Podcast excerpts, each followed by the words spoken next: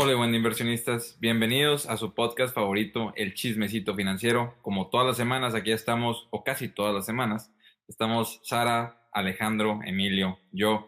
Y esta vez vamos a empezar con un tema bastante interesante que nos va a presentar Alejandro porque fue el que vi con más ganas de platicar del tema. Entonces, Alejandro, por favor, platícanos de esto que te trae emocionado. Pues no sé si emocionado, güey, pero no, no solo esto. Para el siguiente año vienen demasiados cambios en tema de materia fiscal para las personas físicas. Hay, hay muchas cosas que, que yo creo que sí van a cambiar las consideraciones que hasta ahorita teníamos al momento, no sé, desde de invertir en bolsa de valores hasta contratar un PPR, hasta cuánto gastabas en cuánto cuánto utilizaban sus deducciones las personas físicas. Hay demasiados cambios, por ejemplo, lo del eh, que los, los mayores de edad de 18 años ya se van a tener que registrar en el RFC, aunque no estén generando ingresos, no los va a afectar, pero ya va, ya va a ser obligatorio, se supone. Eh, y aunque el, el, más indicado, y yo creo que esa sería la primera advertencia, que esto es más como para tener los temas en el radar, estarlos considerando y, e, e, y que te puedas asesorar con un especialista que, que atiende específicamente tus circunstancias, tus particularidades, tu nivel de ingreso, de eso va a depender la decisión financiera que al final vayas a tomar. Creo que es importante también que nosotros como personas que invertimos, que nos dedicamos a divulgar este tipo de temas, pongamos sobre la mesa, no lo, una de las, lo que tenemos que considerar para el siguiente año. Y algo de lo que a mí me llamó más la atención fue que ya es un hecho que se va a la creación de un nuevo régimen para tributar, el llamado régimen de confianza, régimen de confianza, que va a venir a sustituir a lo que hasta ahorita era el RIF. Y pues eso, a ver, déjenme les platico. Mm, las tasas de impuesto que se van a cobrar en este nuevo régimen van a oscilar desde el 1% hasta el 2.5% de tus ingresos anuales. No vas a poder hacer deducciones, ningún tipo.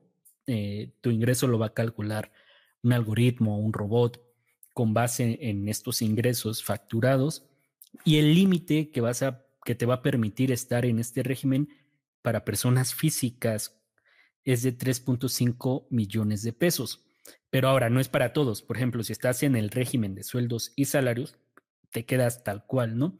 Únicamente viene a sustituir a personas eh, a este que ya les había dicho, el RIF, régimen de, incorporación fiscal, a, las actividades empresariales y profesionales, que por ejemplo es donde estamos nosotros, a el régimen de arrendamiento y a las actividades agrícolas, ganaderas, pesqueras y silvícolas. Entonces, si tú estás en uno de estos regímenes, actualmente eres, eres sujeto de que te puedas cambiar el siguiente año a este régimen de confianza con que en donde las tasas de impuesto bajan considerablemente. Ahora, para las personas que invertimos hay una gran consideración. Al igual que pasa con el RIF actualmente, el régimen de confianza tiene algunas excepciones para estas, para que no puedas ingresar en él. Una de ellas es que mm, al, al ser socio accionista de una persona moral, o sea, de una empresa, ya no puedes estar en el régimen de confianza. Eso quiere decir que si tú inviertes en bolsa de valores, a pesar de que cumplas con todas las condiciones, con todas las otras condiciones de este nuevo régimen, no vas a poder inscribirte en él. Entonces viene como que una pregunta que yo creo que sí tendríamos que considerar.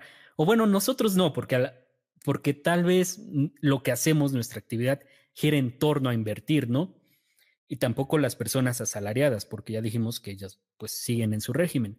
Pero para todas las demás personas, yo creo que sí hay que considerar si vale la pena seguir invirtiendo en bolsa de valores o es mejor cambiarte a este nuevo régimen donde tu tasa de impuesto va a ser mucho menor a la que probablemente ahorita estás pagando.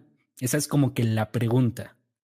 Entonces, no sé si quieran como que empezar, qué piensan, está interesante. Digo, sí, está bastante interesante, son muchas cuestiones las que, las que te planteas, pero como quiera, o sea, dices que viene a sustituir al régimen de, incorporación fiscal, sí, sí lo siento, o sea, sí siento que sea algo mucho más positivo, siento que tiene muchos más beneficios que el, régimen de incorporación fiscal, que era más complejo, tenías que hacer muchos más cálculos en lugar de que haya o sea, que la tasa se limite en 2.5%. ¿Sabes cuántos años tienes este, para poder estar en ese régimen? ¿10 años como en el RIF o no? Eh, no leí nada de eso, así que yo creo que va a ser un régimen que se va a quedar pues de forma indefinida. Habría que, ya posteriormente haré un video más, ya asesorado. Ya he preguntado, pero por ejemplo, esta, esta cuestión no la desconozco, pero no vi por ahí nada que te dijera que hay un límite de años. Entonces yo creo que va a ser un régimen indefinido. Quién sabe. Me escuchaba Emilio opinar acerca de eso, de que ya, ya está, está pensando qué hacer y apenas sale esta noticia a ver, Emilio, dinos tantito qué, ves tú que no eres tan apasionado por la bolsa, sino simplemente por invertir en general. Sí, digo, sí soy apasionado por bolsa, pero particularmente por las fibras y los ETFs, que definitivamente pues sí está medio complicado dejarlos, ¿no? O sea, son como mis dos estilos de inversión principales, favoritos, como le quieras decir. Pero, y digo, ni siquiera ahorita es como que sea como que mi ingreso sea tan alto que me convenga, ¿no? O sea, tampoco estoy en la, ¿cómo se llama? El 35%, que creo que es el máximo. Pero definitivamente si yo tengo un plan del canal, de diferentes negocios y, los quiero ir escalando, creo que definitivamente puedo tener una mayor capacidad de ahorro que en el largo plazo me pueda dar más dinero para mi retiro que lo que me daría el generar un rendimiento en bolsa, por ejemplo. O sea, a lo mejor va a sonar raro, ¿no? Pero si puedo invertir al año, no sé, 100 mil pesos en vez de 50 mil, si esos 50 mil crecieran un 10%, tendría 50 mil, 55 mil. Y si logro invertir 100, si crecen un 8%, por ejemplo, en alguna SOFIPO, igual pues ya es más dinero, ¿no? Entonces, eso habría que considerarlo. También algo que está interesante es que, digo, yo por lo general invierto en cosas pues seguras, en gran parte de mi portafolio, ¿no? O sea, sí tengo criptomonedas y lo que quieras, pero no son un porcentaje tan grande como son las fibras y los ETFs. Entonces, en ese caso, si yo en los ETFs la apuntaba o en las fibras a un 10% anual, por ejemplo, podría aprovechar estas ventajas fiscales y ahorrar más dinero, meterlos tal vez a varias OFIPOS a una tasa del 10% anual, que cierta parte podría estar cubierta de impuestos también. Entonces, cuando empiezas a sumar varias cosas, creo que sí podría hacer sentido. Ya mi parte, pues un poquito más agresiva podrían ser las criptomonedas, que hasta donde Alex y yo tenemos entendido, sí entrarían dentro de este régimen. O sea, no es como que quedaran fuera como la bolsa, por así decirlo. Entonces, yo creo que si combinara eh, renta fija con criptomonedas y a lo mejor un poquito de bienes raíces a través de fintech, a lo mejor podría tener un portafolio interesante. También creo que este régimen incentiva muchísimo al, desarrollo del emprendimiento y de negocios. Entonces creo que también por ahí pues puede venir una gran parte del crecimiento de las personas, o sea que a lo mejor en vez de decir, ah, pues voy a dejar mi dinero a un 8% anual o a un 10 o un 15, lo que sea, a lo mejor esas personas van a dejar la bolsa y al tener que pagar menos impuestos, pues pueden contar con más dinero para emprender un negocio, por ejemplo, ¿no? Entonces, creo que está interesante. Yo sí lo voy a considerar, honestamente. Digo, a mí las fibras me encantan porque es un beneficio fiscal muy bueno. Hace poquito que pagó, por ejemplo, Fibra Monterrey, pues el, casi el 90% del pago venía como reembolso de capital y solo el 10% como resultado fiscal. Entonces, realmente solo pagabas, solo te hacían la retención de ese 10%. Pero ahora, si de por sí ya voy a tener mucho más para invertir en vez de pagarlo, pues definitivamente yo creo que sí es algo para mí en, lo específico, ¿no? Obviamente está el problema de que en la SOFIPO, por ejemplo, pues no vas a poder dolarizar tu dinero. Y también creo que ir a una casa de cambio y comprar dólares físicos, pues no sé qué tan conveniente sea o qué tan para mí sea, por lo menos. Creo que no es tan relevante. Creo que la combinación perfecta, pues es invertir en un instrumento financiero que esté creciendo y que además esté dolarizado para ganar esa doble ventaja, ¿no? creo que comprar dólares pues no es para mí físicamente, pero definitivamente creo que para alguien podría ser, ¿no? Pero bueno, no sé qué opinen los demás? Pues sí, a mí me parece muy interesante. A mí en mi caso pues no aplicaría, de un lado sí y un lado no, porque yo sí tengo ahorita, estoy como régimen de incorporación fiscal por un negocio, pero pues también soy asalariada. Entonces pues ahí en, en la asalariada pues ya se acaba esa opción. Yo lo vi interesante para dos tipos de persona.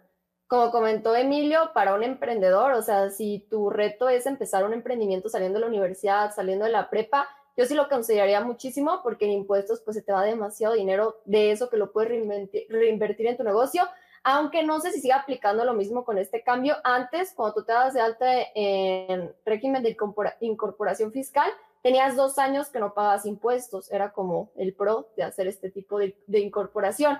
Ya no sé si con esto se cambia, sí igual, entonces, si, si, si, siguiera igual sería todavía más interesante porque esos dos años no pagas impuestos y al tercer año ya empiezas a pagar ese 1 o 2% dependiendo el caso de cuántos ingresos tengas. Pero ahí lo único que veo como complicado y veremos con las personas, las primeras personas que lo intenten, es por el hecho que sea un robot o algoritmo. O sea, de que pueda tener más errores, no sé cómo se pueda resolver, si va a ser fácil hacerlo con el SAT o va a tener un poco más de complicaciones. Fue una de las partes negativas. También las otras personas que se me haría muy interesante que lo utilizaran serían youtubers, pero bueno, cualquier tipo de persona que tenga un ingreso de ese estilo, pero que no sean de finanzas, porque pues de finanzas está un poco complicado, no sé ahora de qué va a hablar Emilio. Entonces, ahí ya nada más de renta fija. Entonces ahí pues sí serían muchas consideraciones, pero pues sí se ve muy interesante para, imaginemos un youtuber que gane, no sé, 300 mil, 400 mil pesos al año o más, nada más pagar ese 1 o 2% en vez de estar pagando, creo que por 300 mil estás como en el 21 o 23%. O sea, es muchísima la diferencia y sí se me hace muy interesante. Aquí sería plantearnos cuáles nuestros objetivos. Si, por ejemplo, tu objetivo es los primeros años poder guardar el máximo dinero o tienes una meta a muy corto plazo, por ejemplo, un viaje o algo, tal vez si saliendo de la universidad, si te vas a dedicar a emprender, ponerte en ese régimen y en cuanto ya veas que quieras meter tu dinero en otro tipo de instrumentos como la bolsa, pues ya cambiarte. Pero pues aquí tenemos que hacer nuestra propia, eh, nuestro propio pensamiento y razonamiento para ver si nos conviene o no. Y tal vez en la opción de que si quieras invertir, pero no en la bolsa para poder eh, utilizar este régimen, tal vez estaría interesante, como mencionaba, renta fija. Yo supongo que también van a entrar las fintech como crowdfunding inmobiliario, porque no menciona nada acerca de ellas, entonces también estaría interesante y pues el hecho de tener un PPR si quieres algo a largo plazo para que en ese caso puedas hacer interés compuestos hacerlo de forma manual. Pero pues sí hay que ver cómo funciona y más cómo funciona este algoritmo y todas las quejas que se pueden presentar o todas las ventajas que también se pueden presentar. Ahora, Alex, ya sé que no eres el experto ni nada, pero dijiste que no, o sea, no podías tener, no podías ser parte de una empresa, o sea, con socios. Eh, eso incluye, o sea, una SA, si tienes una, o sea, si eres emprendedor y tienes una SA con un socio, ya no aplicas entonces para el régimen o sí. Ah, no, pero también es que las condiciones, ahorita estamos, estamos hablando de personas físicas. Mm. Eh, para las morales también se van a poder incorporar, cambian un poco las condiciones, ahí sube el tope hasta 35 millones de ingresos, eh, entonces pues sería ese el supuesto, pero yo creo que va a aplicar lo mismo, o sea, no podrías tú como, no sé si la empresa, no, yo no, yo creo que aplica lo mismo y no puede ser socio de otras empresas, o sea, tener participación. Eh, surgen muchas interpretaciones, de hecho eso pasaba con el RIF. Cuando estuve investigando esto, para mí no hay debate, porque muchos contadores tienen debate. Eh, la mayoría de los que consulté con lo que yo leí en la ley, así como yo también, sin ser contador, la interpreto, para mí no hay debate. Si inviertes en bolsa de valores, eres accionista de una empresa, y por lo tanto no podías estar en el RIF. Pasa lo mismo ahorita con, con este régimen. Entonces, pues sí es una limitante. Como, como dice Sara, ¿no? Ahora, de una persona como nosotros que nos dedicamos a hacer contenido alrededor de esto, tal vez no tiene tanto sentido, ¿no? Tenemos un, somos personas, somos un caso muy, muy particular, ¿no? Nuestro trabajo gira alrededor de esto. Pero con esto no les estamos diciendo a los demás, hice una encuesta en mi Instagram. Este, es contundente. Nadie de los que les dije, nadie dejaría de invertir en bolsa de valores para agregarse a este régimen. Pero no sé si ya hicieron los cálculos, los datos duros, los que realmente te dicen, oye, ¿sabes qué? Te conviene más lo otro. Y no les estoy diciendo liquiden su participación, les estoy diciendo es una opción más. Yo creo que para muchas personas, y no es como que sea algo perenne, algo este, permanente. No sé, te puedes estar uno o dos años en este nuevo régimen, llegas, llegaste hasta un nivel donde con todas tus deducciones, quizás piensas contratar un PPR, con todos los gastos que estás teniendo, llegas a un nivel cómodo de impuestos y quieres invertir en bolsa, pues bueno, ya entonces te sales del, del régimen de confianza. No es como que sea limitante, ¿no? Que entras y ya no vas a poder salir jamás. Yo creo que así hay que verlo, ¿no? Como una línea de tiempo pequeña, lo que vas a hacer el siguiente año y en base a eso tomar la decisión. Sí, claro, pero como quiera, siento que no aplica para la mayoría. O sea, de la mayoría de las personas que nos siguen supongo que son asalariados si son asalariados y aparte tienen otro, otro tipo de ingresos, no podrían entrar o sí podrían entrar. O sea, no puedes darte de alta en los dos regímenes, o sí. Yo creo que sí, pero pues son ingresos diferentes. Tu salario sigue pagando su, tasa de impuesto y aunque no sé si sean compatibles, ¿eh? eh creo que el RIF y... No, sí, sí son. Pero entonces son las cosas que hay que checar. Pero si así no se pueden revolver los ingresos. Eh, tu salario va, a, seguir pagando su tasa. Ahí estaría interesante, o sea, eso que dice Bernardo, a ver si hay la opción de separarlos. Por ejemplo, en mi caso, pues yo sí lo separaría. O sea, lo que tengo por régimen de incorporación fiscal, lo metería esa nueva incorporación y pues lo asalariado pues seguiría igual. Pero pues sí, sería ver la opción de que se pueda y buscar un caso como más específico y realista de cuánto te puedes ahorrar. Por ejemplo, el caso que dijo hace, hace rato Emilio, pues es imposible porque lo máximo que pagas de impuestos en el ISR es el 30 y él comparó 50 mil con 100 mil, o sea, como si pagara el 50% en ISR. O sea, comparar de más o menos la cantidad de que estás ganando al año, sacar cuánto es el porcentaje de ISR que pagarías y ya ver esa diferencia. Por ejemplo, si es un 20%, pues sería una diferencia del 19 más o menos por ciento y ahí ver si realmente conviene. Ah, pero de inversión, ¿no, Emilio? Yo, ajá, yo me refería a que yo prefiero pagar el 1% de impuestos o 2, por ejemplo, y poder invertir 100 mil que pagar el 20% de impuestos y poder solo invertir 50. A eso me refería. Pero es que, o, sea, no sería 100 mil 50. Serían como de 100 mil 80, algo así. O sea, si pagas el ISR. Sí, o sea, es un ejemplo de que prefiero como invertir más a, a pagar más impuestos e invertir menos. Sí, no, Te, fijes, no te fijes en los números, Sara. Fíjate en la energía de Emilio. No, pero tiene sentido. o sea, como para, para, alguien, es que, es que hay mucha gente que no sabe ni siquiera cuánto pagan impuestos, que nunca ha visto cuánto es el salario bruto y el neto, como para que no se vayan por la finta. O sea, sí entendí el ejemplo y todo de que, crean que hasta se le pida la mitad lo que está pagando impuestos y aventarse. O sea, primero bien ver cuánto están pagando impuestos y ya hacer los cálculos. Sí, también. Pero ese es en el caso de un asalariado. Ellos, yo creo que ah. no sabrían o sea, en este caso, ¿no? O sí saben, no lo sé. Pero yo creo que una persona que ya está en el RIF o que es una persona con actividad empresarial o profesional, pues yo creo que nosotros sí sabemos qué tasa de impuesto más o menos estamos pagando, ¿no? Porque cada mes enviamos la declaración. Sí, digo, también. O sea, también.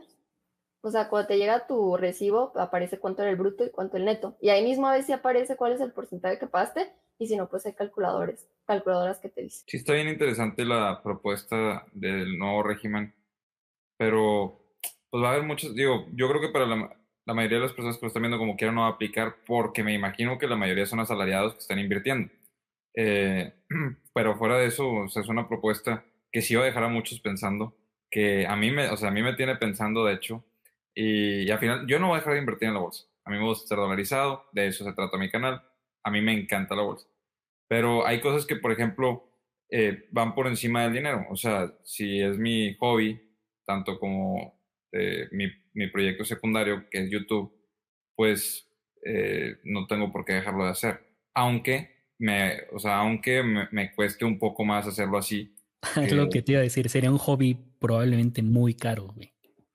Ajá, pero, pero puedes, o sea, ese es el tema. ese es el tema. Ponerlo a cuánto cuesta, cuánto vale ese hobby, ¿sabes? Porque si dejo de hacer, si dejo de hacer eso, pues dejo de hacer YouTube.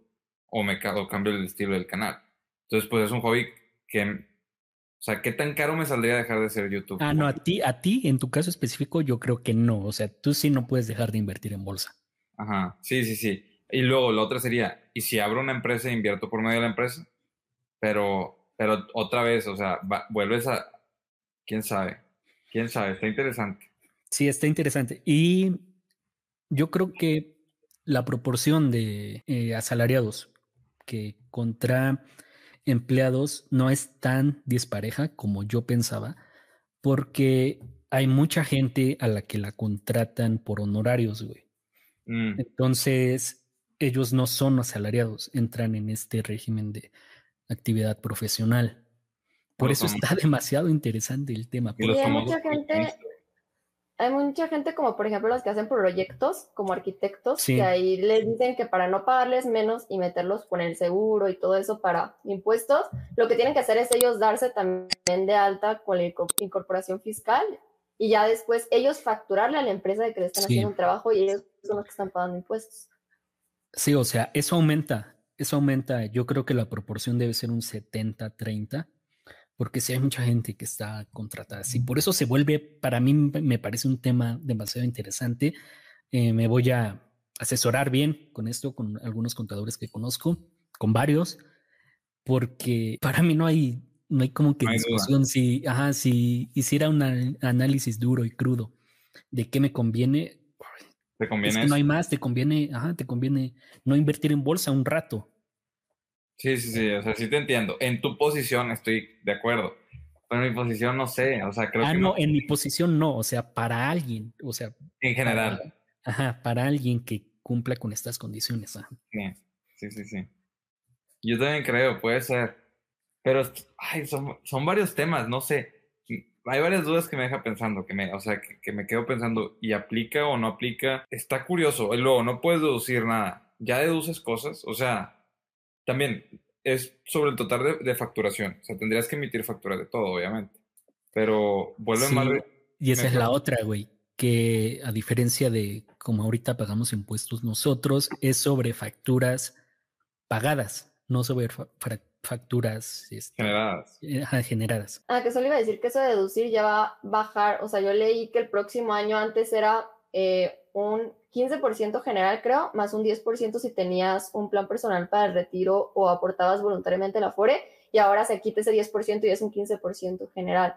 Entonces, pues también ahí ya están bajando la parte de la deducción, porque había muchas personas que, por ejemplo, padres de familia, que deducían lo que eran las escuelas, deducían la parte de cualquier servicio médico y pues algún plan personal o alguna aportación de la FORE. Entonces, sí baja mucho la deducción acabo que deducir no es bueno, no, no incentivas la economía. Pero no puede ser. puede ser que escuché estas cosas. Pero, y el otro que había leído también era que esperan que esto aumente en un 30% la cantidad de personas que paguen impuestos. Pero no va a reducir en, uno, en, otro 30% la cantidad de impuestos que se pagan de la cantidad de gente que se cambia de régimen. No sé, o sea. Yo creo que la mayoría de, del ingreso proveniente de impuestos que tiene el gobierno proviene de las grandes empresas. Por eso limitaron a 3.5 millones de personas físicas y a 35 millones personas morales. Y no ha de venir del ISR, ha de venir mayormente del IVA. Entonces yo creo que entonces yo creo que por eso es como que un a mí me parece, o sea, con lo poco que he leído, me parece una gran iniciativa que incluso incentiva que el taquero de la esquina puede incorporarse fácilmente a, la formalidad con todas las ventajas que tiene. Acceder a créditos, mm, tener tu dinero en un banco, no en tu casa, poder invertir, no en bolsa de valores, pero sí en, un abanico muy grande todavía de instrumentos, yo creo que le viene bien. No, claro.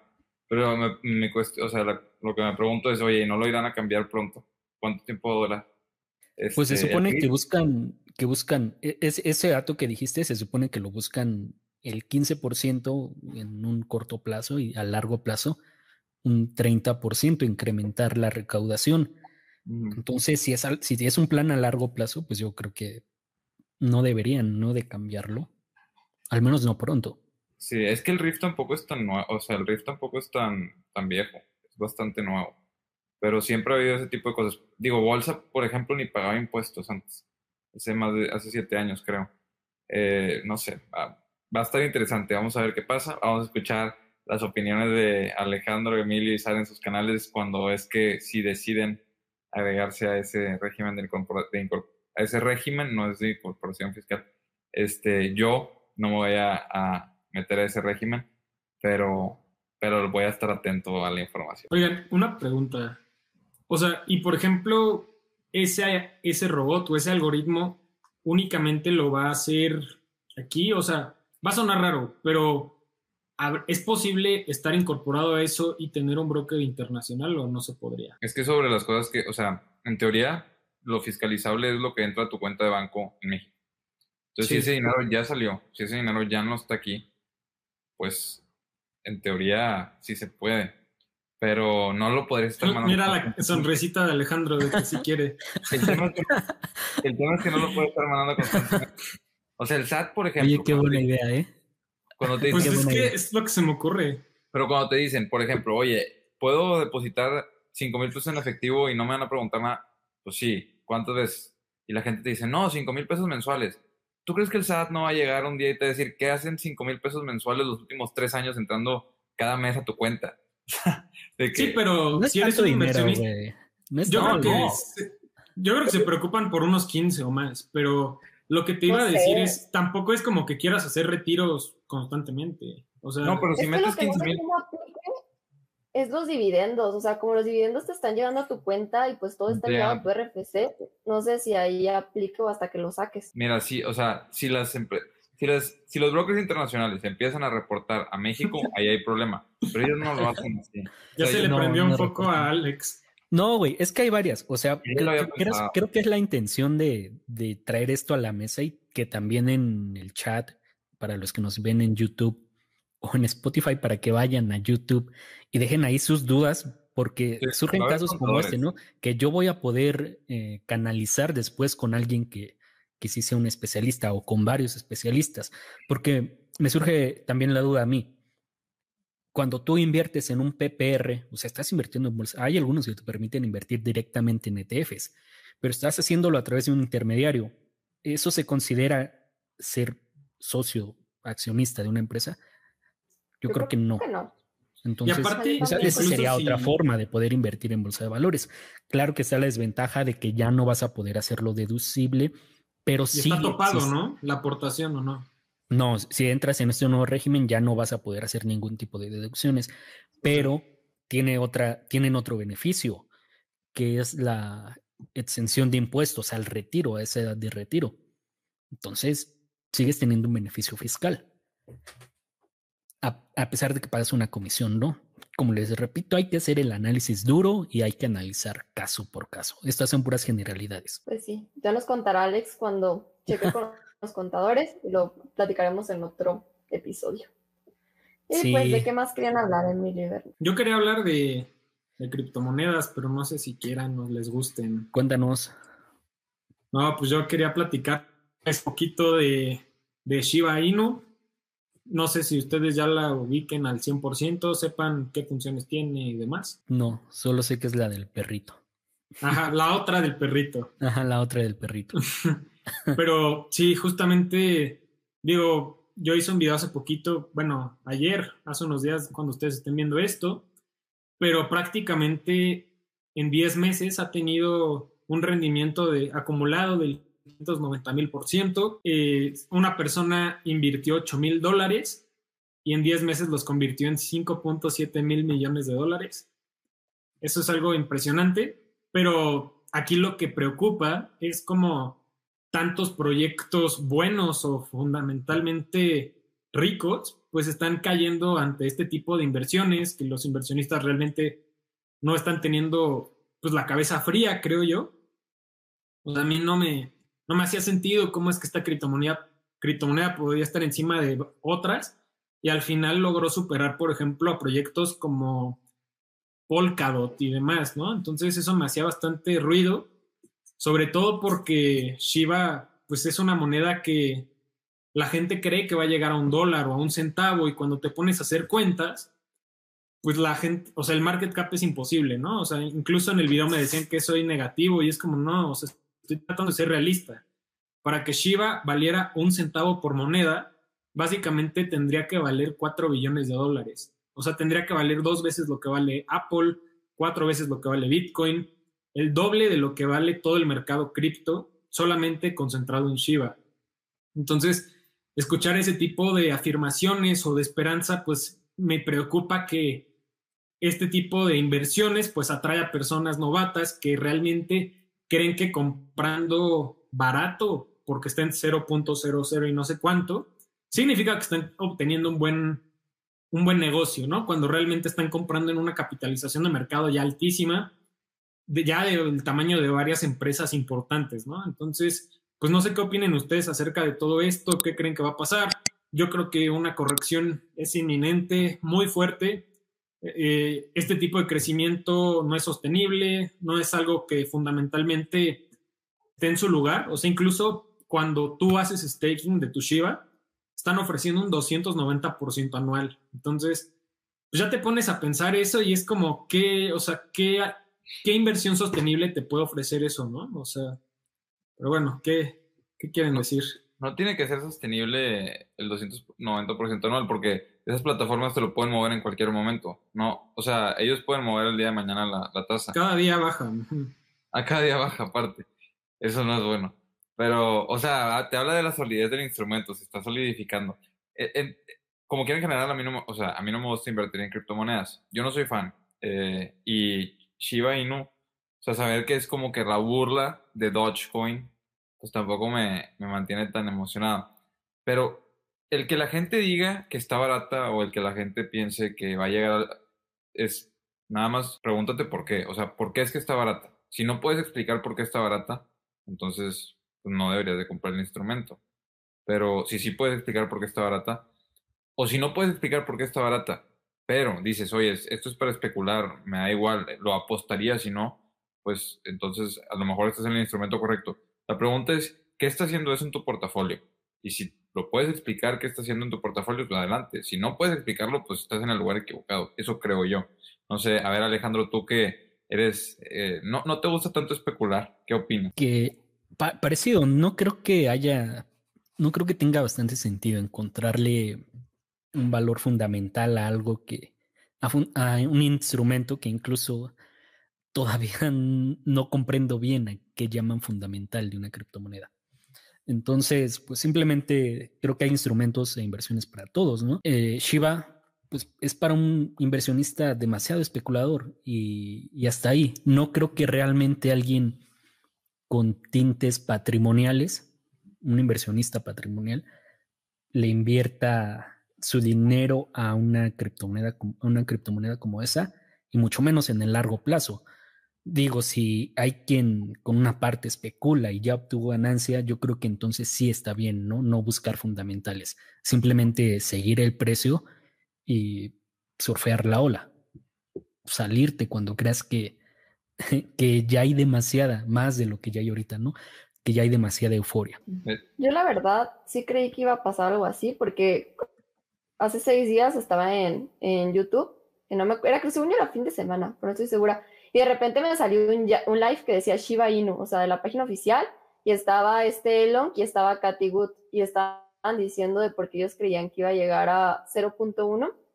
Entonces, pues yo la verdad, ahorita como está el mercado de que cada que dice algo Elon, cada que dice alguien, algún inversionista importante, todos se suben a ver qué sucede porque creen que la van a aumentar. Yo sí creí que iba a subir, tal vez no tanto, pero pues sí, como menciona, no es que esté bien, no es que esté mal. Yo también lo único que veo muy negativo es que muchas de las personas que están sumando son jóvenes que no saben, eh, que apenas están iniciando en las inversiones y no saben de qué sirven las criptomonedas, qué es el blockchain, nada, y solamente alguien les dice que ganaron cierto dinero en cierto tiempo y van, y eso los puede motivar muchísimo cuando pierdan dinero, cuando no sepan en qué momento salirse de ese tipo de inversiones y ya no querer invertir en algo más posteriormente, o si les va bien los primeros meses, también esperar rendimientos altísimos en cualquier otra inversión. O sea, a mí es lo que veo negativo en esta parte de las criptomonedas. Con Tesla pasó algo parecido, ¿no? En la semana llegó al billón, de dólares. ajá. A billón de dólares. América, bueno, en inglés, ajá. Ajá, billón en español. Trillón en inglés. Trillón en inglés, ajá. Eh, pasa lo mismo, ¿no? Yo, es una locura todo lo que ya no invierten tanto en la empresa o en la cripto. Yo no sé esto del live, invierten pues en una marca personal, no en Elon. O no sé, así lo veo yo. Pero eso de Elon sí, cierto, sí fue. Es que yo vi que en Twitter le preguntó la página oficial de Shiba y le dijo, Elon, ¿cuántas, eh, ¿cuántas Shiba tienes? Y puso ninguna. Entonces no sé si habrá sido Elon o otra persona. Porque digo, se me haría les raro. mandé- les mandé la captura de live de Shiba Inu para que vean y ya lo se metan. Yo nada más vi un pedacito donde estaba hablando Katie y ya me salí. O sea, Ujú. porque la verdad, pues no invierto en Shiba ni me interesa. Pero dije, sí será, yo también Ah, pensé, ok. será cierto, serán como capturas, si no, si era una llamada de, de varias personas y entre ellos ellos dos. Pero es que ve justo aquí está para que le vean. Dice, ahí, ahí está. ¿Que cuántos Entonces tiene? no sé si habrá sido. Ajá, Digo, que- se me hace raro, ¿sabes? Aparte, No aparte ves no, cómo no. es, cómo es Elon. O sea, y aparte, o sea, dos cosas. Primero, el que me salió, creo que no era esa página, era otra, porque te salió otra captura y sí salía como oficial. Pero como es Elon, puede decir que ahorita no invierta nada, bajarla, comprar y, vuelve- y decir que ya invierte. Entonces, la verdad, yo no confío absolutamente en nada que diga que invierte o que no invierte. Digo, para mí Elon no invierte, o sea, él no creo que lo haga por el dinero, la verdad, yo creo que nada más habla, este, yo creo que nada más habla por meterse en el mundo, por estar activo, por escuchar a la, a la sociedad, así como cuando se pone sus, sus tenis Nike rojos y luego los vende y todo ese tipo de cosas. Elon lo hace por, por la imagen que tiene y porque le gusta, lo disfruta, es parte de, él. De hecho, le preguntaban que le preguntaban a Elon que qué iba a hacer sobre, o sea, si con la, el tax de los millonarios, el impuesto de los millonarios. Y él dijo que lo único que eso iba a causar era que llegaran más tarde a Marte. Sí. Sí, yo también vi uno de hoy, creo que era de un tipo de la OMS, no estoy segura, que decía que si él aportaba ciertos millones, ahorita que primero lo felicitó por el trillón, pero que si aportaba ciertos millones, que era súper poquito, era menos de 1% de todo lo que tenía, podía salvar a muchísima gente de la hambruna. Entonces, este, yo sí creo lo que dijo hace rato Alex, que ya mucha gente ya no está invirtiendo ni por la cripto ni por la empresa, sino por la imagen. Ahí vemos la importancia de la marca personal, cómo está evolucionando hoy en día. Y uno de los que tiene una marca más potente y todo lo que dice tiene grandes repercusiones en el mundo, pues es Elon Musk. Entonces ahí, este, pensar si cada uno de nosotros estamos invirtiendo en Tesla, estamos invirtiendo en Elon, o el que invierte en otra criptomoneda porque lo está haciendo. Si lo está dejando ir porque otro inversionista está hablando de ella, como también estaba viendo que, que este, el de padre rico, padre pobre, que ya también está invirtiendo en bitcoins y al inicio había dicho que no servían de nada y que no tenían valor. Entonces, Pero es de los- entonces todos cambian de opinión. Sí, él es de los que menos respeto. Robert Kiyosaki, o sea, la verdad, su libro está muy X, no aporta mucho. Este, y luego lleva desde el 2009, si no me equivoco, desde el 2009, pero si me estoy equivocando, entonces es desde el 2013, diciendo que viene el colapso más grande en la historia. Y que, o sea, que, que cola- el colapso más grande en la historia ha venido desde hace 10 años y un día va a estar bien y va a vender un chorro de libros y, y no haber aportado nada de valor, porque lo único que he dicho es compren oro y el oro es lo que, o sea, lo que peor he leído en los últimos años. La otra, el otro tema que quería, nada más, o sea, quería preguntarle su opinión más o menos. Me topé con varios comentarios de que al, al invertir en Facebook estás invirtiendo en la visión de Mark Zuckerberg del nuevo universo, del metaverso, que de hecho así le cambiaron ahora el nombre, ya no es Facebook, ahora es Meta. Entonces, te, me, me preguntaban, cuando estás invirtiendo en Facebook, estás invirtiendo en un gasto de 10 mil millones de dólares anuales y Facebook, para que se den una idea, genera en utilidades aproximadamente 30 mil millones de dólares. Entonces, un 30% de lo que generan se está yendo para una nueva idea de, de Zuckerberg que incluye este, pues, hologramas, que incluye este, realidad virtual, realidad aumentada, eh, que, que, bueno, esto es para videojuegos, para conectar eh, salas de trabajo, para hacer un nuevo ecosistema que no existe, o sea, que ni, no, solo no existe, no se ve ni se entiende. Este, el, hoy hicieron una presentación, te quieren enseñar cómo tú puedes ver la ropa y te la puedes poner, la puedes sentir, este, o, o sea, la puedes mover, la textura. Entonces, lo, lo difícil es el alimentar estos algoritmos de información. Tú puedes estar en una habitación, o sea, las oficinas de tu, de, de tu empresa pueden estar en digital y ahí pueden trabajar todos, salas de juntas, todo lo que te imaginas. ¿Qué opinan ustedes de esto? ¿Será algo que se pueda realizar o será un, como me dijeron, una bolsa de basura a la que se está tirando el dinero porque es algo eh, irreal, o sea, algo que no se va a hacer? Eh, para, ¿Por qué quisieras dejar un celular este, por, por un holograma. O sea, hay unas ideas que no están tan locas y que tal vez ya estén más aventajadas y hay más posibilidades, como eso de las salas de junta. También lo de la ropa no se me hace loco, si ya te puedes probar lentes y los también tú ves hasta el tipo de cara, te hace cuál, cuál te conviene. Y así en ray y otras páginas ya lo tienen implementado. No se me hace como loca la idea de alguna de las implementaciones que quieran hacer y algunas otras por el puro meme, yo creo que va a pegar. Por ejemplo, eso de los videojuegos de estar en Grande Auto y eso. Si las criptos por el meme pegan, yo creo que más este tipo de cosas en los videojuegos. Ya nada más ahí es ver de qué todo, que cuánto le va a destinar a cada uno de los proyectos y cuáles proyectos de verdad van a ser muy complicados de, de, poner en forma y poner este, en la vida real, como dicen, de dejar totalmente el celular por alguna cosa virtual, como un holograma, y cuáles proyectos de verdad van a valer la pena.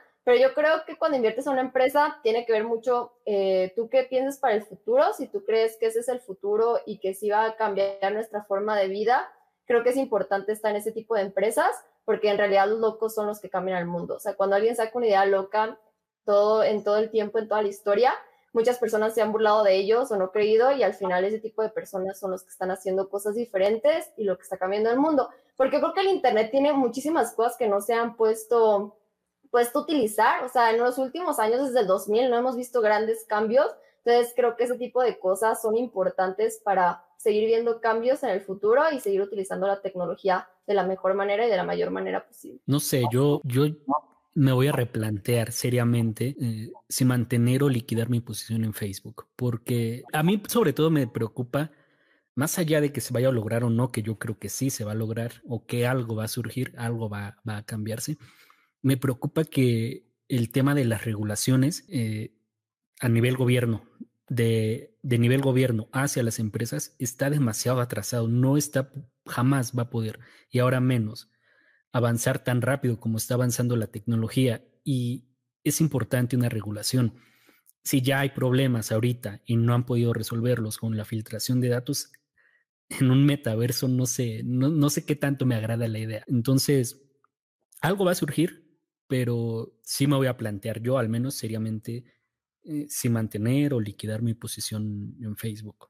Sí, algo va a surgir, pero no sabes si quieres ser parte de eso que va a surgir. Sí, sí. Me gusta la opinión. Yo personalmente creo que sí se va a lograr todo, o sea, yo creo que sí. Lo que sí no sé es si lo logren en el roadmap que tienen de, de plazo y demás, pero yo creo que sí va a pasar. Ahora, eso que dice Alex de las regulaciones, yo creo que digo, va a sonar a lo mejor grosero y demás, pero yo estoy seguro que ya al, nivel que estamos como sociedad y demás, creo que necesitamos ya más personas jóvenes en el poder porque de verdad creo que, híjole, o sea, seas fan o no de este gobierno que tenemos aquí en México, volteas a ver cómo se expresan del Internet o volteas a ver cómo se expresan de redes sociales y demás, y dices, oye, esto no es algo pasajero, esto es algo que llegó para quedarse, para cambiar al mundo, o sea, y creo que a partir de esto, digo, Estados Unidos afortunadamente no está tan atrasado en ese, en ese parte, pero yo creo que sí necesitamos más gente joven en el poder que entienda qué es un blockchain, que entienda qué es el Internet 2.0, que entienda todo este tipo de cosas y no solamente a un sector le diga, ah, que si el Nintendo, que si las redes sociales y demás, ¿no? O sea, que busquen un poquito más y yo creo que a partir de esto, pues todo iría creciendo y fluyendo de mejor forma, ¿no? Porque definitivamente las corporaciones y la gente brillante avanza mucho más rápido que lo que avanza el pensamiento del gobierno. Y yo creo que eso es algo que tiene que cambiar sí o sí si queremos que este tipo de proyectos pues evolucionen y tengan como un camino más pavimentado, por así decirlo, ¿no? Ayer, ayer subí un video en el que hablaba de, de Visa y de Mastercard. Y Visa y Mastercard bueno, cayeron, las acciones por expectativas futuras que tienen, o sea, que tiene la directiva sobre, sobre Visa. Esperan crecimientos del 15% aproximadamente para el próximo año y el mercado o los, este, los analistas mm, que ya saben que, que ven el futuro preveían crecimientos del 20%. Entonces, 19 contra 19, 20% contra 14, 15%, pues decepciona al mercado. Más cuando cotizas caro como cotiza Visa y como cotiza Mastercard. Entonces, ahora están en el mismo precio en el que estaban en febrero del, 2000, del 2020. En un año no hicieron absolutamente nada, o Visa no hizo absolutamente nada, Mastercard subió un poco. El tema que yo ahí planteaba era, ahorita lo están luchando por regularlos, pero yo no sé si a los que dan de regular o regular más una Visa y a Mastercard, porque ya no los puede, o sea, la regulación es para que pueda haber un mercado competitivo, pero ¿quién compite? O sea, ¿quién puede competir contra Visa, Mastercard, American Express? Eh, ¿Cuál es la otra? Hay otras dos. Eh, son cinco medios de pago. ¿Quién puede competir contra ellos? Carnet es otra y me falta uno. Nadie puede... ¿Eh? Creo que es Discovery, ¿no? Ah, Discovery puede ser, sí, puede ser la quinta. Este, entonces son cinco. ¿Quién puede competir contra ellos? Nadie puede competir contra ellos. Tú no puedes llegar a una tienda y decirles, ten mi sistema de pagos, este, y, y, y págame una comisión, porque ¿quién lo va a usar? O sea, y no puedes llegar con, un, con el cliente y decirle, ten mi tarjeta de crédito. Te va a preguntar, ¿de dónde me la aceptan? No, pues ahorita te la aceptan en 200 sucursales. ¿200 sucursales de qué? ¿En dónde? ¿De qué me sirve? O sea, ya no puedes llegar a todo ese mercado y, comértelo. De, de, hecho, van más de 20 años en el que no sale un nuevo método de pagos. Pero luego sale, por ejemplo, Facebook, que ahorita lo tienen en pruebas, que te dicen que puedes mandar dinero de, de Estados Unidos a Guatemala gratis, sin ningún costo. No, no pasa nada. O sea, no te cuesta nada. Y la única razón por la que la prueba es ahí es porque fueron los o sea, fue el gobierno de Guatemala en el que no les dijeron nada. Este, entonces Facebook, Facebook en Twitter le empezaron a poner a, directivos de Facebook que eso, que eso no lo debían de hacer. Este, los congressmen de Estados Unidos le empezaron a poner de que se están adelantando, de que es injusto, de que este, tienen que esperar a que la regulación eh, los apruebe para poder hacer transacciones gratis. O sea, a final de cuentas, a los que nos están afectando son a nosotros, a los usuarios. De que, ¿por qué no puedo transferir dinero gratis de un lugar a otro? Entonces, los reguladores ahorita están tratando de, alcanzar a Visa y a Mastercard y se, les están yendo los de la verdadera tecnología. Y los están regulando porque, se están, porque las asociaciones que hicieron, por ejemplo, Visa con Coinbase este, para las tarjetas de crédito, para, eh, o sea, la, la regulación es asociación de Visa y Mastercard con FinTech. Eso era el título de las notas. Entonces, pues sí, yo entiendo, pero yo no sé si Visa y Mastercard van a seguir aquí en el futuro. O sea, no sé qué tan necesarias sean eh, las tarjetas. O sea, qué tan necesario va a ser que tengas una tarjeta de crédito cuando en Facebook o en Twitter vas a poder almacenar dinero. O en Square, o sea, en, en Cash App, puedes almacenar dinero. O sea, ¿qué tanto necesitas las tarjetas de crédito? No sé. Pues el crédito, el otro es débito y además, este, pues los seguros, o sea, lo principal de las tarjetas de crédito son los seguros que te dan. O sea, cuando es tu dinero, en cualquier banco una tarjeta de débito, es mucho más complicado hacer algún tipo de evolución si te hackeaban la tarjeta, si se te perdió alguien lo utilizó. Y una tarjeta de crédito por todos los seguros que tiene y no es tu dinero, sino es el del banco que te está prestando, todo eso se resuelve muy rápido yo creo que la mayoría de gente sí prefiere una tarjeta de crédito, más porque está jugando con el dinero del banco y no el tuyo, siempre pues pagando a tiempo. Entonces yo sí ahí veo mucha diferencia. Claro que es súper positivo poder hacer este, transferencias sin costo, pero así como una comparación directa entre el dinero de Facebook, que sí es tu dinero, y una tarjeta de crédito, que es el dinero del banco que puedes utilizar a tu favor, ahí sí no veo mucha competencia. Y de eso de las cinco tipos de, de, de Visa, Mastercard y, así, yo no veo tampoco competencia ni siquiera con American Express y Visa y Mastercard. O sea, hay muchísimos lugares donde no te aceptan más, este, Mastercard y sí te aceptan Visa y, digo, no te aceptan American Express y te aceptan Mastercard y Visa. Entonces, yo con todo lo que mencionaron y lo que mencionó Alex, yo creo que ahí sí es plantearnos si queremos entrar a este nuevo mundo de Facebook y además ya ver que ya va a ser una acción un poco más especulativa de lo que era antes. Yo no sé si me, yo no sé si estamos subestimando a las tecnológicas. Yo me pregunto, ¿qué tan difícil será que de tu iPhone puedas pasarle dinero al iPhone de al lado? Y pues en, Estados Unidos al menos todos tienen iPhone. Eh, o sea, que te cobren con eso y ya no ocupas la tarjeta de crédito. El, el historial crediticio es la confianza, o sea, es el número que te ponen de confianza que te pueden tener las instituciones crediticias. Pero ¿qué pasa si Facebook sabe que es todo lo que compras, todo lo que vendes y tú tienes tu dinero ahí? Pues entonces no ocupas un número que te avale. O sea, ya tienes tu cuenta que te avale. Este, o sea, ese historial crediticio está dentro de su plataforma. Igual para Apple. Apple sabe que compras, que pagas, que no pagas, que todo.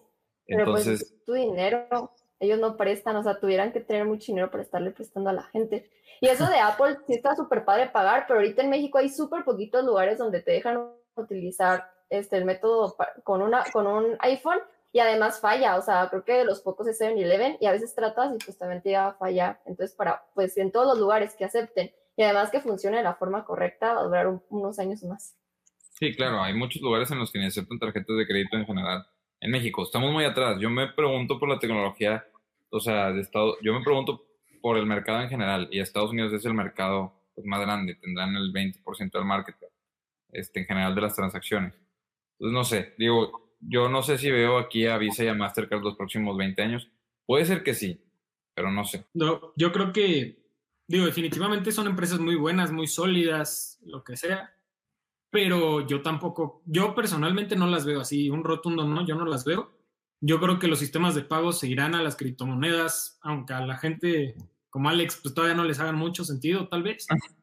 Pero, pero punto. pero, a ver, mira, ¿cómo soluciona? Eh, no recuerdo el dato, pero por ahí debe de estar y debe de aumentar cada año el número de, de fracciones de criptomonedas que se pierden o porque alguien ya no logró entrar a su wallet o el número de transacciones que haces equivocadamente y que ya no hay forma de que ese dinero regrese para ti.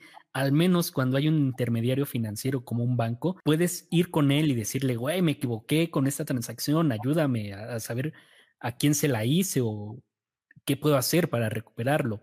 Y ya en dado caso de que pues hay un acuerdo común entre ambas partes, incluso la ley lo considera, te debería de devolver ese dinero la persona a la que le hiciste la transacción equivocadamente. Con las criptomonedas eso no pasa. Sí, definitivamente ese es, el mayor problema. O sea, todos saben que si, por ejemplo, tú tienes tu dinero, no sé, en Ripple y lo, y lo mandas a una red de Ethereum, automáticamente se pierde. O sea, ese tipo de cosas sí habrá que ver qué se puede hacer. Pero, por ejemplo, en cuanto a la escalabilidad, yo, lo, yo no veo como Visa o Mastercard van a alcanzar esos niveles de escalabilidad. Estamos hablando de que Visa en estos momentos tiene capacidad de 17 mil transacciones por segundo. Entonces, si lo comparas eso con lo que tiene Solana en este momento, que son 60 mil transacciones por segundo, y lo que va a ser Ethereum 2.0, que va a ser arriba de 100 mil transacciones por segundo, y además, no solamente hablemos de las transacciones, sino solamente, eh, por ejemplo, aquí es donde entra otro tipo de proyectos como Polkadot, que busca ser el puente entre varias redes, entre varias chains, por así decirlo. Entonces, imagínate que yo le quiero hacer un pago a Bernardo en Ethereum, por ejemplo, yo tengo Bitcoin. Polkadot va a hacer esa transición para mí de forma automática y él va a recibir el Ethereum como tal. Entonces, ese tipo de proyectos yo los veo bastante valiosos. La escalabilidad es gigante, pero ese, eso que comentas, Alex, sí es muy importante. Sí va a ser muy diferente. O sea, ahí, ¿con quién te vas a quejar? Pues con Satoshi Nakamoto, que nadie sabe quién es. Pues no. O sea, ese tipo de cosas sí van a tener que buscarse, pero creo que la escalabilidad en un futuro, ya que todos tengan acceso a este tipo de productos, pues creo que sí, yo no vería Mastercard en un futuro.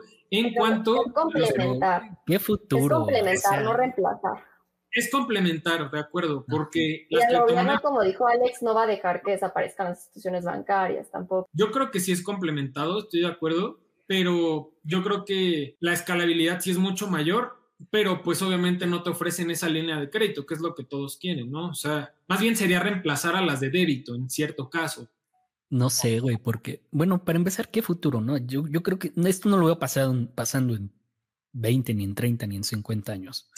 Primero que, primero que bancaricen a toda la población. Falta mucho, sobre todo aquí, por ejemplo, en países subdesarrollados como México, economías emergentes cambio la palabra. No, no me vayan a cancelar. y, lo, y lo que decía Sara de, que no sabe si van a otorgar créditos a empresas como eh, Facebook o Twitter, yo creo que sí lo van a hacer. Por ejemplo, Amazon, yo no creo que tarde demasiado. Mercado Libre ya lo hace, ya otorga créditos a sus clientes, a los compradores y a los vendedores. Sí, y Facebook creo que no es como tal una función, pero hay ocasiones en las que ha otorgado créditos para hacer publicidad. Mm, Entonces, créditos, crédito, pues ya están otorgando. No lo veo descabellado. Facebook checa tu historial y te otorgan cierto crédito. Este, De hecho, si empiezas a hacer anuncios, no pagas por adelantado. O sea, te das cuenta que vas generando y te, y, y te van haciendo, ¿cómo se llama? Threshold o sea, si llegas a, no sé, 10 dólares la primera vez, ya te los cobran. Este, y luego, haz de cuenta que si lo haces por varias veces, después te lo dejan a 100, después a 1000, y, y así, y te lo van cobrando una vez a la semana o algo así. Sí, yo en alguna ocasión metí publicidad en Facebook para mi página. No lo recomiendo si quieres crecer orgánicamente tu página, pero sí te cobra así. Y además es súper barato y está increíble. e- Está increíble. Sí, lo máximo. Sí, es, es que seccionas a la gente por región, por gustos. O sea, por eso es tan valiosa la información. Pero ya no es tan valiosa para los de Apple, si no se quitan los cookies. También. No, pues bueno. Ya no va a dejar de invertir con esto Alejandro en Facebook, ya se convenció. Pre- ándale ya, ¿no? No sé, pre- predecir, el, predecir el futuro siempre ah, va a ser. Eh, Predecir el futuro, como dice Alejandro, es un negocio para perdedores. O sea, no, no ocupamos hacer eso, pero, pero sí podemos eh, tener una visión del futuro y, y pens- y, o sea, y nada más eh, es estar posicionados en lo que creemos, en, en las empresas en las que creemos que pueden tener el mejor resultado en ese futuro. Pero, o bueno, ya no, porque la gente ya no va a invertir en bolsa, porque el gobierno favorece a ciertos instrumentos financieros y la bolsa no es uno de ellos. Estoy, estoy bastante decepcionado. Oye, sí, no lo había pensado, ¿no? Tal vez puede afectar. No, no sé, no creo, no, no hay tanta gente. O sea, ya vimos que es como un 30%, ¿ok? Pero probablemente es el 30% con... Ese 30% igual tiene un poder adquisitivo mayor o un poder de inversión mayor al que posiblemente podría tener el otro 70%. No Sí, sé, son estadísticas que no, no existen, son puras suposiciones.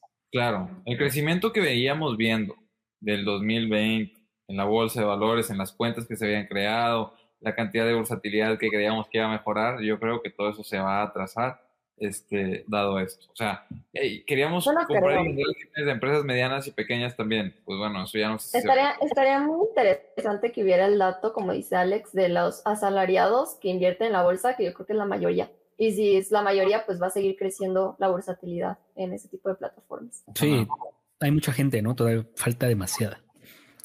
El cheque hace 15 días, creo el dato, ya son 2 millones de cuentas, 2 millones de contratos. Y somos... el 1%. ¿verdad? Ujú. Y de población económicamente activa somos como 55 millones de personas, entonces hay demasiado. El pastel sigue siendo gigantesco. Ok, qué bueno. Ahí vamos. Pues bueno, creo que con eso terminamos el episodio de hoy. que espero que les haya gustado. Ya saben, déjenos sus dudas con alguno de estos temas. Tal vez la podemos canalizar para el- con lo del régimen de, confianza. Eh, también, ¿por qué no sus predicciones para el futuro? No sé si alguien quiere agregar algo más. Pues yo no entendí, a ver. Bernardo dice que las predicciones son para perdedores y Alex pide predicciones, pero está bien. Pero nada más como por divertirse, no porque de verdad Ajá. se vayan a sus inversiones en las predicciones. Ya sé. Hay Yo lo veo más- en la vida en algo. Sí, sí, definitivo. Yo lo veo más como que predecir es subestimar un mundo que ya es sumamente complejo. O sea, yo creo que si lo hacías hace 50 años, tal vez como, como Back to the Future, tal vez se equivocó, pero no tanto. O sea, algunas cosas van a pasar. Creo que hoy leí la noticia de que una empresa china ya sacó su primer prototipo que se va a vender al público de su autovolador. en serio, En serio. Está bueno. Pero intentar predecir ya de aquí en adelante ya, ya, ya es un mundo sumamente complejo. Las regulaciones para eso tendría que ser autopiloto. Quién sabe. Y luego ahorita la gente en México ni sabe manejar y les van a dar licencia de... Atorándose con los cables ahí de, de la luz. Aparte, imagínate la altura que van a tener que volar cuando hay edificios súper altos, como algunos en Ciudad de México y Nueva York. O sea, estaría muy complicado también. Van a aterrizar en albercas y, y luego no les ponen gasolina, ¿verdad? Siempre dejan al último. Una vez se van a quedar sin gasolina y ¡pah! Primero que ya hay regulación en drones en, para México completa. No Se supone idea. que Primero, Sí, sí hay.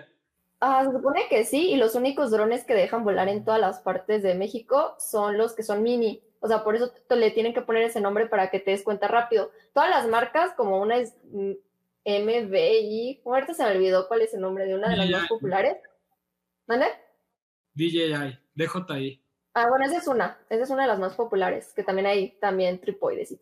Eh, esa, si, si, si, compras un dron que sea mini, en cualquier lugar lo puedes volar, pero ya los drones que ya no son mini, si tienes que checar la regulación de cada ciudad, o sea, para ver si entra y en qué partes de la ciudad puedes volar, porque hay muchísimos que sí tienen regulaciones que no puedes por el tamaño del dron, que si en caso de cualquier parte que no lo vueles bien o que caiga, puede hacer mucho desastre. Sí. Es, es por el peso también, ¿no? Porque creo que son 400 gramos, porque hay uno que vi en Costco, no hace mucho, que te lo venden así, creo, pesa peso de 3,999 gramos, o sea, como que está por debajo de la ley y lo puedes meter al aeropuerto, o sea, lo puedes transportar y todo y así lo venden. Yo tengo uno que sí, por ejemplo, cerca de, que sí es más grandecito y que justo cerca de esas zonas, literal no te deja despegarlo. O sea, tu control no hace que suba por GPS, tal cual. ¿Y por qué no subes videos de drones, Emilio, en tu canal? De hecho, cuando iba a empezar a grabar videos de casas y decía, ah, pues me voy a llevar mi dron, pero ahorita ¿para qué? Pues Así voy a espiar la bolsa mexicana. Puedes hablar de raíces y en vez de sacar un video de internet sin copyright, tú lo grabas. Estaría bueno, estaría bueno. Voy a este, ir a espiar así a las diferentes instituciones con mi dron y ya. Puede ser de transición, güey. Puede ser transiciones de, de la ciudad o lo que sea. Sí, estaría bueno. Digo, es más trabajo, pero estaría bueno para nosotros. Para, sí, para tus videos de fibras. Este edificio es de fibra 1. Ah, y te, vas, ahí, y te vas ahí a la, te vas ahí a la Torre Mayor, güey. Igual Santa Fe hay uno bueno. No puede contratar tu Crowd para los nuevos este, ah, edificios que ponen puras fotos cuando están en desarrollo, pues el que haga los videos. Oye, mira, si, te vas, a ir de viaje. Sí, ya. Ya un día después de que están viendo esto, ya estoy por ahí. ¿Dónde, dónde vas a andar, Emilio? En Nueva York, amigo. Era sorpresa, era sorpresa para tu canal. Güey, sube video allá, güey, grábate. Sí, sí, sí quiero, este, no, digo, no me imagino así como Luisito comunica ahí en la calle, pero... y no, qué chiste. Pero tal vez, a lo mejor me voy a un, este, así a, la azotea de un edificio y me llevo mi cámara con micrófono y a lo mejor grabo algo ahí, algo así. no, busques el, no, busques el, lugar perfecto, güey, o sea, ah. ni el momento perfecto. yo creo. Y en la edición es donde queda perfecto. Sí, Va a estar bueno. Pues bueno, esta última parte del podcast fue el chisme, así es el nombre del podcast. Ahora sí creo que ya, ¿no? Eh, ¿A quién le toca mandarnos a casa? Emilio, ya que se va de viaje y nos deja aquí. Sí, pero pues ya, ya me tocaba. Usted, tú y Sara viajan cada semana. sí, güey, obvio. Pero bueno, muchísimas gracias por acompañarnos otra semana más. No olviden darle like al video, dejar su comentario platíquenos qué opinan del régimen, qué opinan de Shiva, qué opinan del futuro de Facebook, platíquenos todo. Muchísimas gracias y suscríbanse. Nos vemos. Nos vemos.